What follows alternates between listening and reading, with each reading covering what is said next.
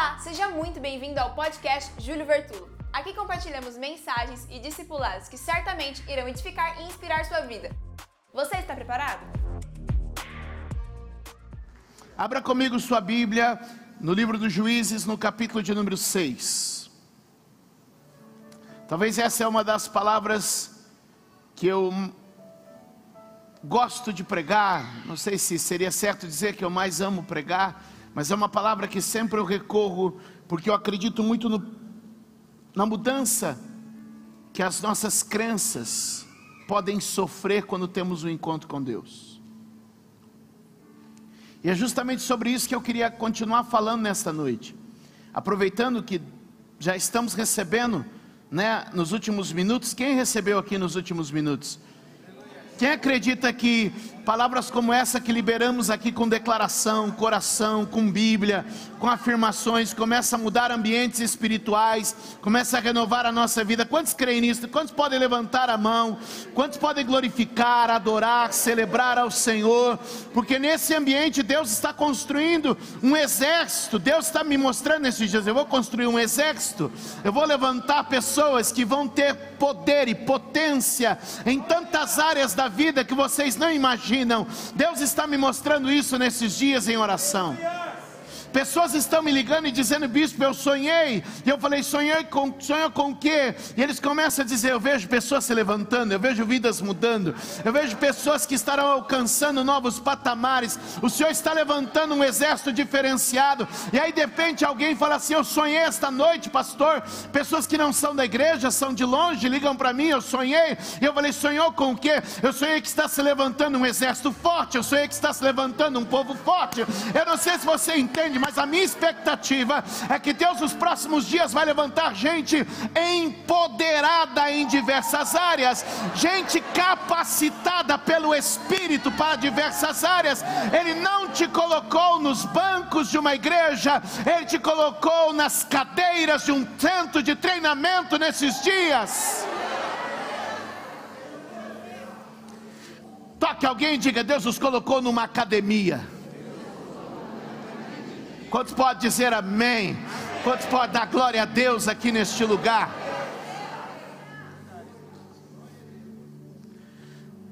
Observe bem o que eu vou lhe dizer nos próximos minutos. Suas crenças definem seus destinos. Repita isso comigo. Escreva por favor no chat, você que nos acompanha. Suas crenças definem seus destinos.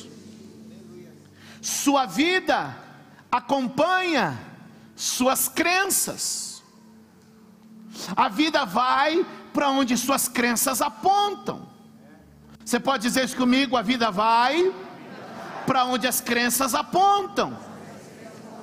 Quem crê na salvação vai para onde? Sua vida vai para onde suas crenças apontam. Aleluia. Aleluia. Quantos pode dizer amém? amém? Suas crenças governam suas atitudes. Atitudes são os seus comportamentos diante das circunstâncias da vida. Como eu me ponho diante dos problemas, é um reflexo das crenças que eu tenho. Quantos entendem isso? Algumas pessoas, quando nós lançamos o propósito da, da compra do, do terreno e de pagar a entrada, falam assim: não deve estar nem dormindo. Eu falei: não, o que eu estou fazendo é dormir. Porque se eu dormir mais, eu atrapalho menos. Irmãos, entenda uma coisa: seus comportamentos diante das circunstâncias são fruto das crenças que você carrega. Aleluia. Então está na hora da gente substituir crenças. E como eu substituo crenças? Chamando, trazendo e me aproximando de crenças novas. Sabe qual é o problema das pessoas? É que diante das questões da vida elas não têm a atitude correta, porque suas crenças não lhe fornecem isso. Então, quando vem uma batalha, ele não tem uma crença vitoriosa, confiante, ele recua. quando surge um problema, ele não, não tem uma crença, uma confiança de que ele está guardado e protegido e ele recua. Ele sucumbe. Agora o que eu posso te dizer é que as crenças que vão sendo criadas dentro da gente, as crenças que vão sendo criadas dentro da gente, é que vão nos perturbando, ou que vão nos dando confiança. Outro dia, eu encontrei um amigo, no aeroporto de Campinas, a gente estava fazendo uma conexão.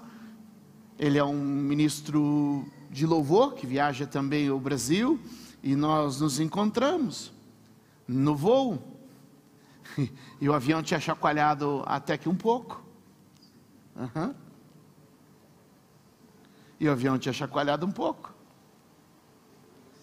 E aí, quando nós descemos, ele começa a dizer assim: ai, eu comecei a confessar todos os pecados, e comecei a arrumar minha vida, e comecei a acertar minha vida, na hora que aquele avião começou a chacoalhar. Mas qual o problema dele? O problema dele é que ele tem uma crença, que hoje ele está salvo, amanhã ele não está salvo, hoje eu estou salvo, amanhã não está salvo, hoje meu nome está escrito no livro da vida, amanhã já não sei, pode estar tá meio apagado. Ah, e se você morrer agora, como é que vai ser? Porque tem gente que tem uma crença que o seu nome foi escrito no livro da vida a lápis.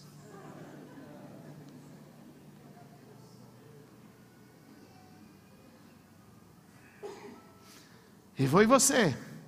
Eu falei, ô oh, irmão, que coisa triste não acreditar que você é um eleito, um separado, um escolhido, um destinado à salvação.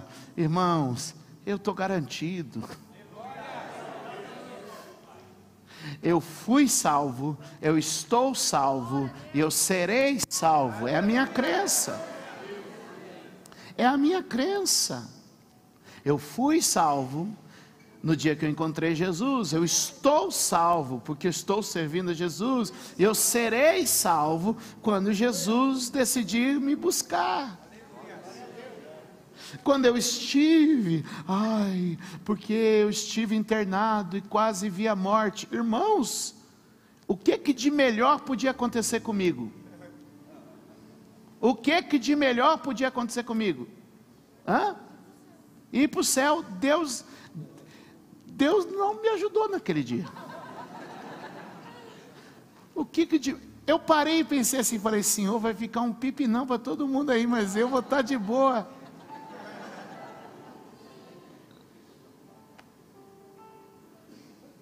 As pessoas perguntam, você não pensou, não teve medo algum?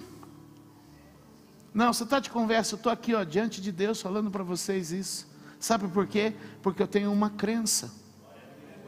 Eu tenho uma crença. Eu tenho uma crença. Eu tenho uma crença absoluta na morte de Cristo na cruz do Calvário, que me dá uma atitude certa, certa, meu irmão, de que o meu último instante nessa terra será o instante de gozo, porque eu estarei a um passo de uma eternidade gloriosa isso é crença. Aleluia. Aleluia. Isso é crença, isso é crença. Isso é a crença da palavra. Isso é a promessa de Deus. Agora, subordinada a essa crença, eu tenho uma outra crença: que se eu estou aqui é porque tem propósito. Amém. E esse propósito, embaixo disso, eu tenho outra crença: que se eu estou aqui é porque tem propósito, e se tem propósito, Deus vai ser glorificado. Então, por favor, meus amados e queridos, saibam de uma coisa: vocês só vão ver a minha vida melhorar, prosperar, crescer, avançar. Sabe por quê? Porque eu tenho uma crença de que a minha morte vai me apresentar glória, mas a minha vida vai apresentar a glória de Deus para outros. Se eu morrer, glória, se eu viver, glória. Isso é crença. Isso é uma crença. Quem entende isso? Quando eu olho a história de Gideão, em Juízes 6,12, olha só. Deus plantando crença.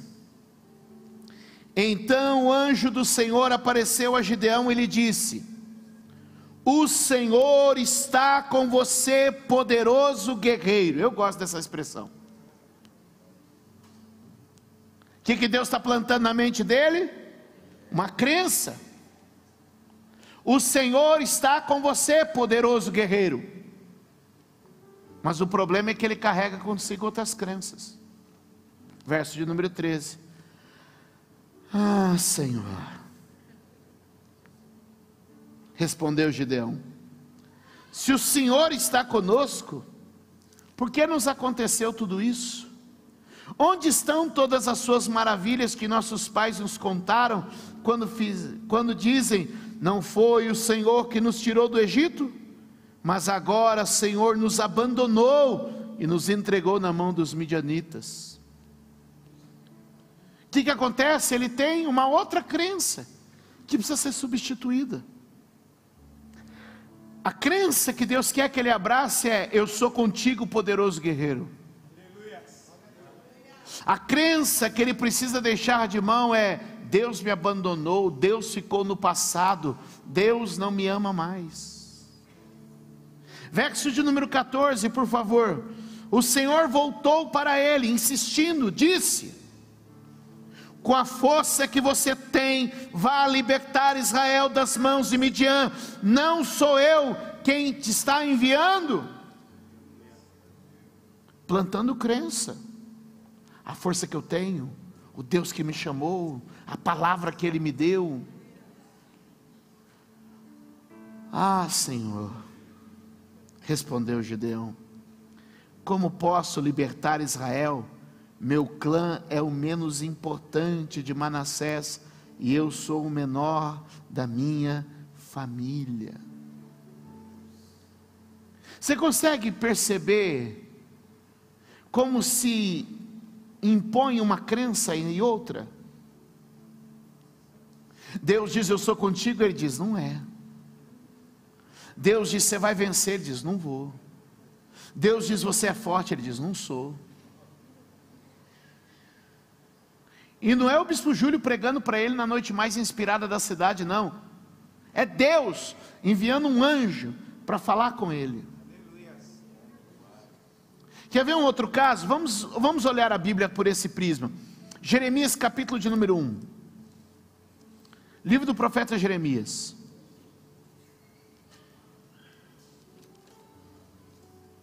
Quem está comigo? Livro do profeta Jeremias, verso número 5. Olha a palavra de Deus que é enviada a ele. Antes de formá-lo no ventre, eu escolhi. Antes de você nascer, eu o separei e o designei profeta às nações que, que a palavra de Deus está dizendo? Te escolhi, te separei, te dei uma missão. Diga comigo: escolhido, escolhido separado, separado enviado. enviado. Verso 6, por favor, acompanhe. Mas eu disse: Ah, soberano Senhor, eu não sei falar, pois ainda sou muito Percebe que, embora Deus esteja fazendo afirmações poderosas, embora Deus esteja fazendo afirmações positivas, embora Deus esteja fazendo afirmações vitoriosas, qual é a resposta deles? Sempre é uma crença negativa com respeito a quem são, como vivem, o que possuem, o que conseguem. É sempre uma crença negativa. Por quê? Porque olham para eles. E esse é o privilégio da graça de Deus. É que pela graça eu posso parar de olhar para mim. E posso olhar para aquele que prometeu. É por isso que a Bíblia diz, meus amados, que ainda que sejamos infiéis, Deus permanece fiel Uma mentalidade carnal lê esse texto e fala assim: ah, então a Bíblia permite ser infiel? Não, não. A Bíblia está dizendo que é uma realidade que em alguns momentos você vai estar na infidelidade com respeito à fé, e Deus está dizendo: você pode estar infiel e se levantar, porque Deus vai sempre permanecer fiel. Você não precisa permanecer nessa posição, você não precisa permanecer nesta condição. Alguém, por favor, recebe o que o Espírito Santo está ministrando aqui hoje. Olha só o texto, então ele se contrapõe à visão. Aí vamos para o verso de número 7. Verso de número 7 diz assim: ó: O Senhor, porém, me disse: Não diga que é muito jovem, a todos que eu enviar você irá e dirá tudo que eu ordenar a você. Não tenha medo deles, pois eu estou com você para protegê-lo, diz o Senhor. Aleluia. Aleluia. O Senhor estendeu a mão, tocou a minha boca e me disse: Agora ponho em sua boca as minhas palavras. Veja, eu hoje dou a você autoridade sobre as nações e reinos para arrancar, despedaçar, arruinar, destruir e para edificar e para plantar que, que Deus está fazendo aqui hoje? Ele está visitando você como visitou Gideão, Ele está visitando você como visitou Jeremias e disse: Ei, existem algumas crenças que precisam mudar. Creia que eu estou presente, creia que eu escolhi você, creia que eu estou contigo, creia que eu te dei autoridade, creia que eu te liberei para isso. Levante a tua mão aí onde você está e diga: Me livrando de toda crença errada e assumindo a palavra como verdade para minha vida. Dê um aplauso bem forte ao Senhor.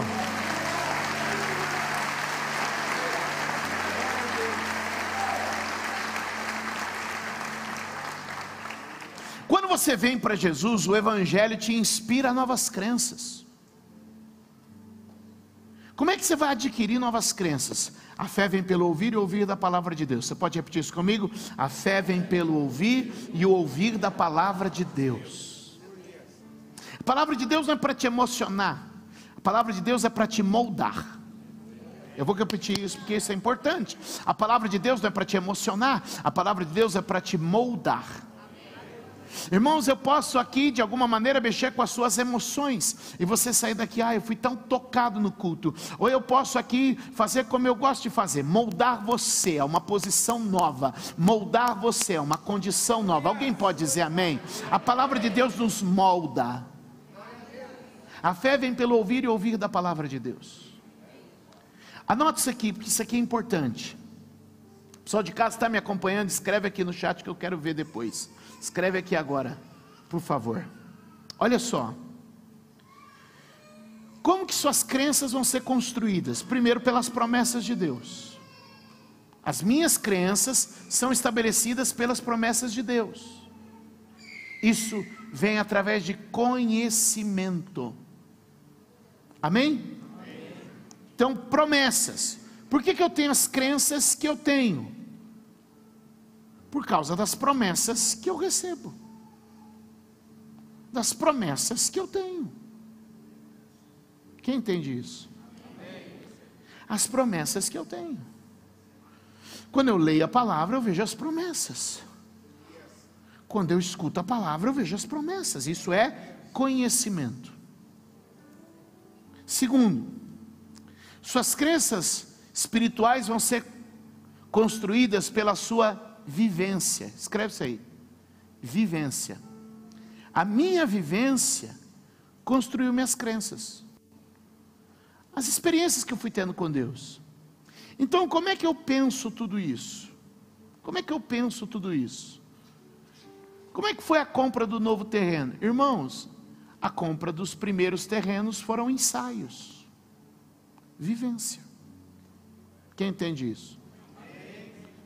Como é que foi pregar numa conferência? Como é que foi realizar tal trabalho? Como é que foi é, fazer os 20 anos ou fazer a festa das águas, quando ninguém nem tinha a menor noção. Eu lembro que quando a gente fez o primeiro evento, que foi uma ação que deu, foi a semente da festa das águas, as pessoas falaram assim: nunca vimos isso, nunca imaginamos. E aí eu tive que trabalhar com a equipe que ia trabalhar com a gente naquele evento, criando a imagem na mente deles, porque eles nunca tinham visto nada igual. Quando a gente fez a primeira ação solidária, que deu origem à festa das águas.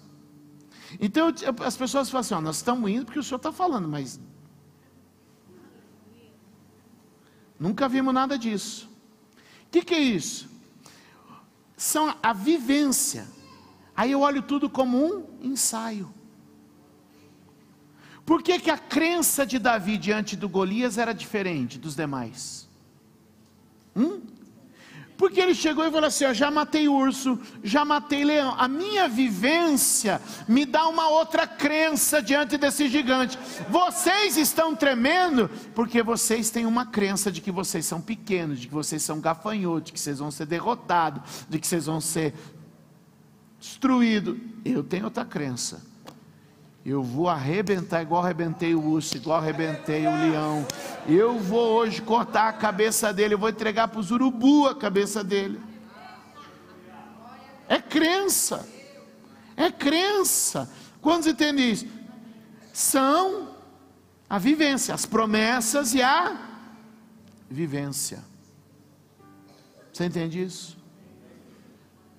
O terceiro elemento que muda suas crenças são experiências espirituais. Quando você tem uma visão, você encontra com uma sarça pegando fogo, essas paradas acontecem. Quem entende isso? Quando um anjo, uma mula fala, sei lá.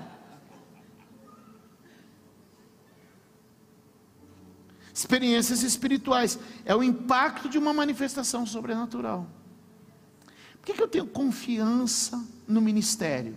Estou falando muito de mim aqui hoje, né? Estou compartilhando. Por que, que eu tenho confiança no ministério? Irmãos,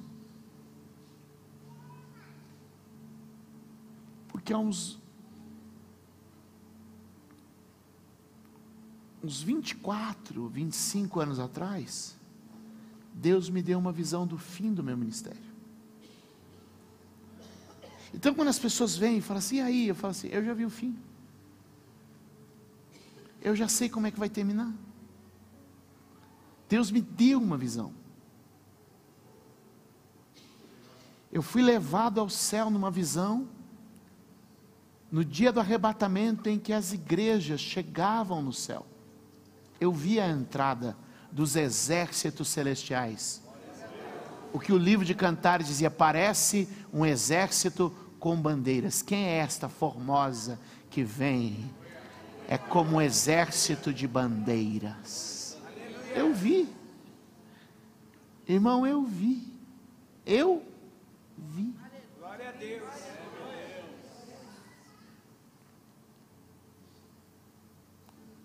Isso construiu crenças. Isso construiu crenças.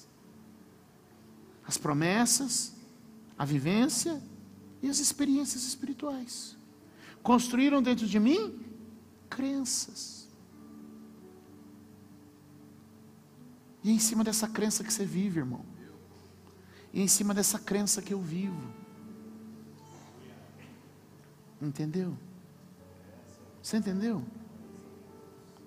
É isso que você precisa.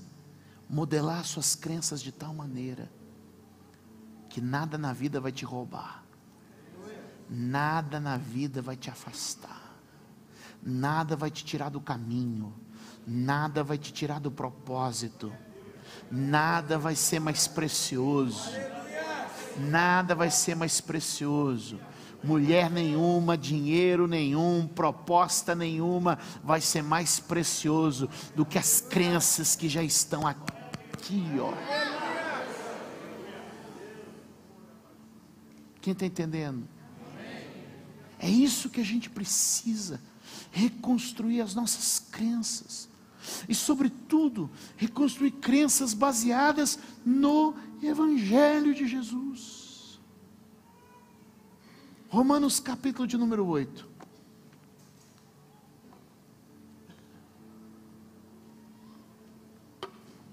Tem alguém para crer no que eu estou pregando aqui hoje?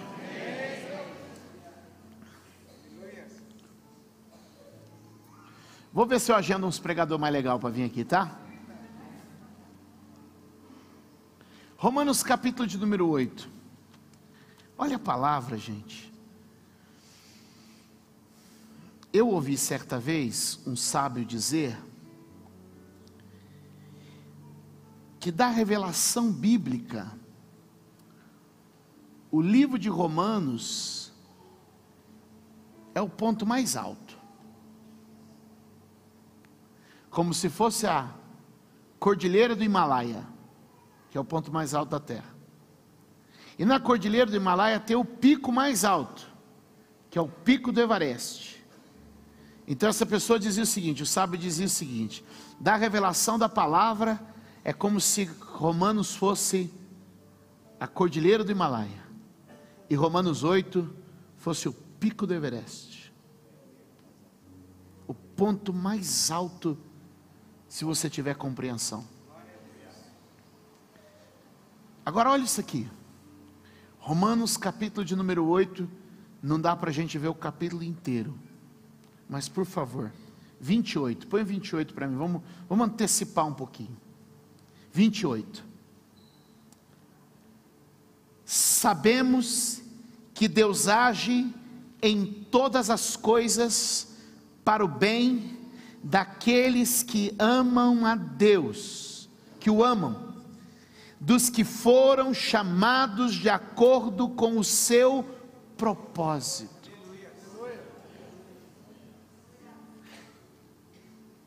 Eu não tenho derrota. Você não tem derrota. Nós não temos derrota. Porque a nosso respeito, Deus age em todas as coisas para o bem. Pois aqueles que de antemão conheceu, também os predestinou para serem conformes à imagem de seu filho, a fim de que ele seja o primogênito entre muitos irmãos. O meu destino não é parecer com o diabo, o meu destino não é parecer com Adão, o meu destino é parecer com Jesus. A minha vida evolui para a semelhança do Cristo, do meu irmão mais velho. Essa é a minha mente.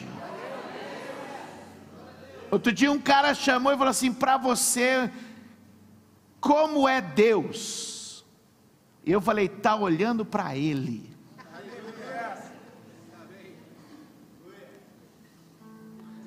O cara soltou um palavrão. Na hora que ele falou assim, que tomou um susto. Para você, como é Deus, pastor? Eu falei, está olhando para ele. Olha para mim, você vai ver. Mas é muito metido. Vai ler o Imagem e Semelhança que você vai entender o que eu estou falando aqui. Irmão, a sua mente precisa entender: você foi criado para ser a imagem de Jesus. Sabe as crenças que eu tenho? Então, aqui, ó, verso de número 30, leia comigo. E aos que predestinou, também chamou, e aos que chamou, também justificou, e aos que justificou, também glorificou.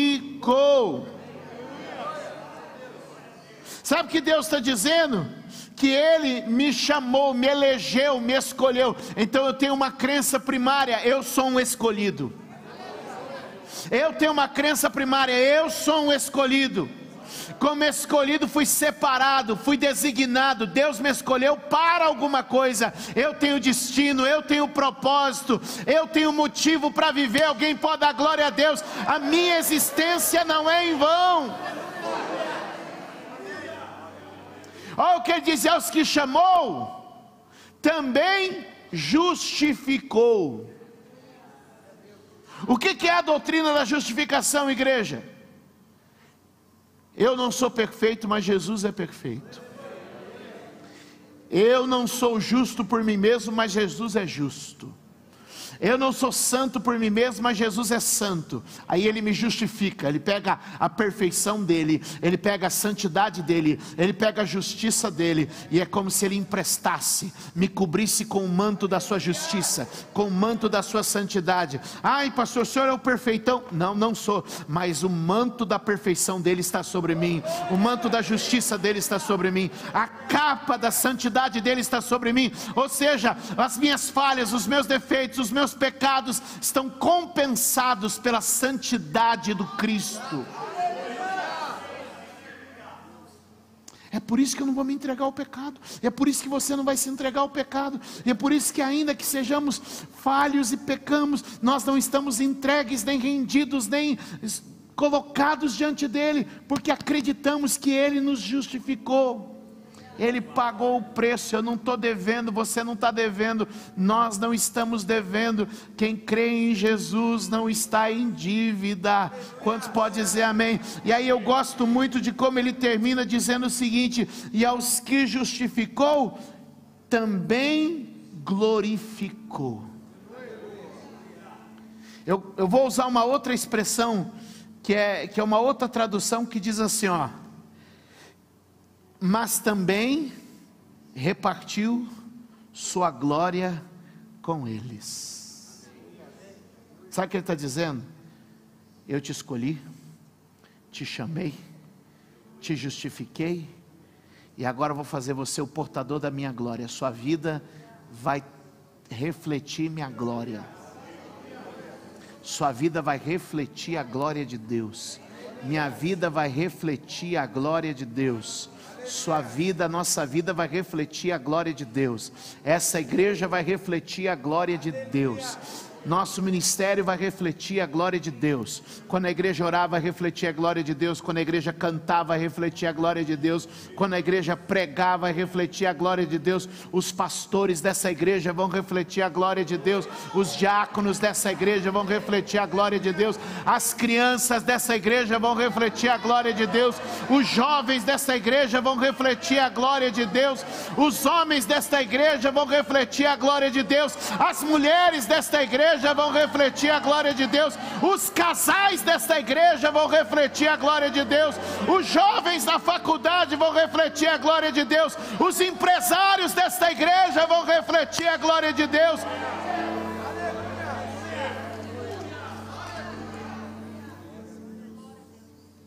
Ah, como eu queria que você acreditasse nessas coisas.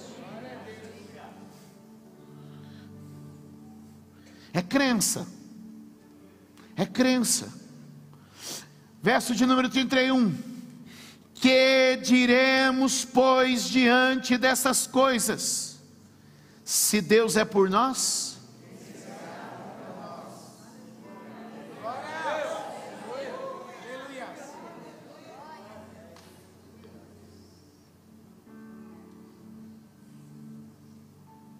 Ninguém.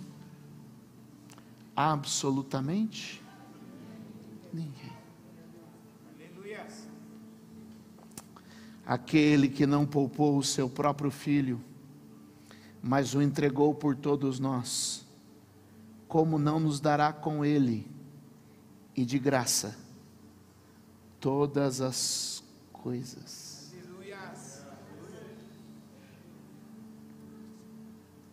Se Deus me deu o maior, não me dará o menor?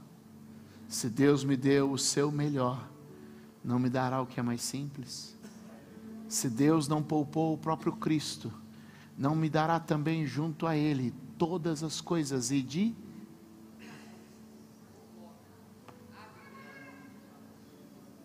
É uma crença.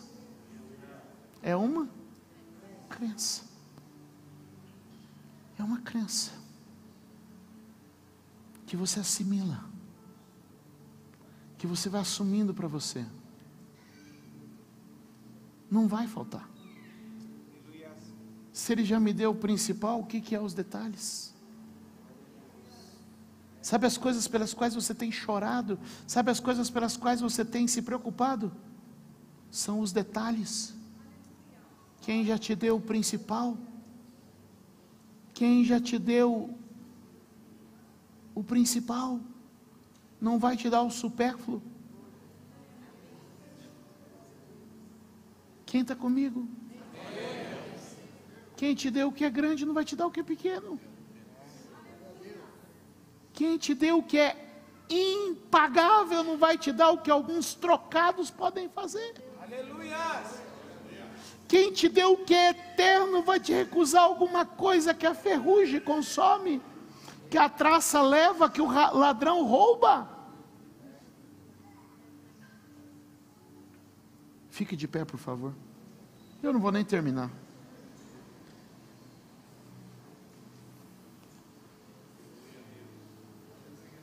Crenças.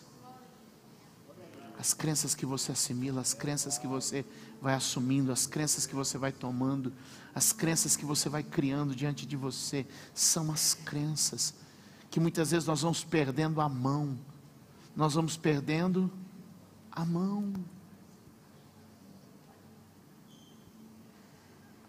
Aleluia. Aleluia. Feche os teus olhos por um instante. Põe a mão no seu coração aqui agora. Pai, eu oro neste momento por meio da fé. A Sua palavra está nesse ambiente agora, envolvendo a minha vida e a vida dos meus irmãos. E o poder do Espírito Santo está neste lugar, meu Deus. Eu creio no poder da tua palavra declarada, eu creio no poder da tua palavra escrita, lida e transmitida.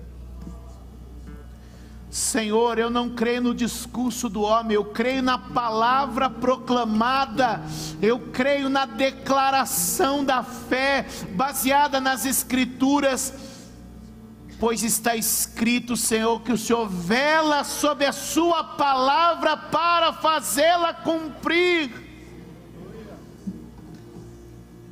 Portanto, Deus, nós pedimos que o Senhor comece a tirar da nossa mente e do nosso coração toda crença negativa, toda crença destrutiva, toda crença de opressão, toda crença mentirosa, toda crença enganadora, toda crença, Deus, que consome, destrói, tira energia, tira força, toda crença, Senhor, que afasta o homem do seu propósito, que o ilude. Senhor, eu quero agora, por meio da fé em Cristo Jesus,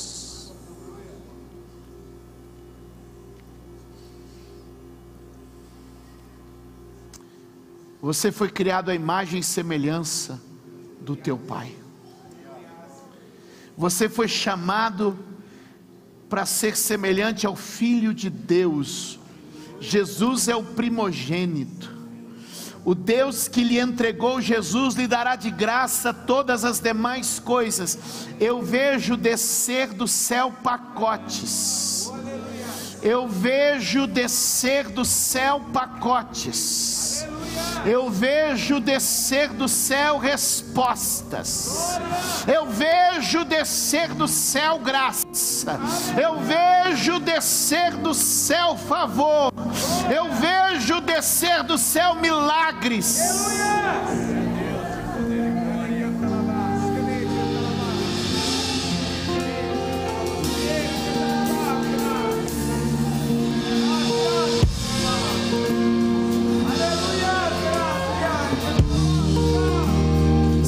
Jesus, nós oramos agora, Pai, neste lugar, neste momento, e que a presença do Senhor tome esta casa, meu Pai, tome esta igreja, Senhor, tome o nosso ministério, Jesus, venha renovar a nossa mente, que possamos mergulhar na palavra, para viver com consistência a sua vontade, seu querer, sua operação de maravilhas. Espírito Santo de Deus, nós oramos agora, em nome de Jesus, para a glória de Deus. Pai, nós estamos crendo que os milagres vão acontecer. Levante suas mãos. Levante suas mãos. Há um batismo de Deus derramado aqui sobre a nossa vida agora. Há um batismo do Espírito derramado aqui agora sobre a igreja. Que as nossas crenças, Senhor, sejam fundamentadas na palavra. Que as nossas crenças, Senhor, sejam fundamentadas nas Escrituras. Que as nossas crenças, ó Senhor, sejam fundamentadas nas Tuas promessas.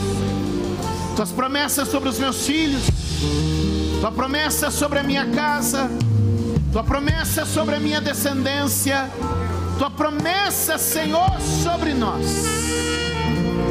Quem crê, diga amém. Quem crê, diga glória a Deus. Obrigada por ouvir mais uma mensagem. Deus abençoe sua vida.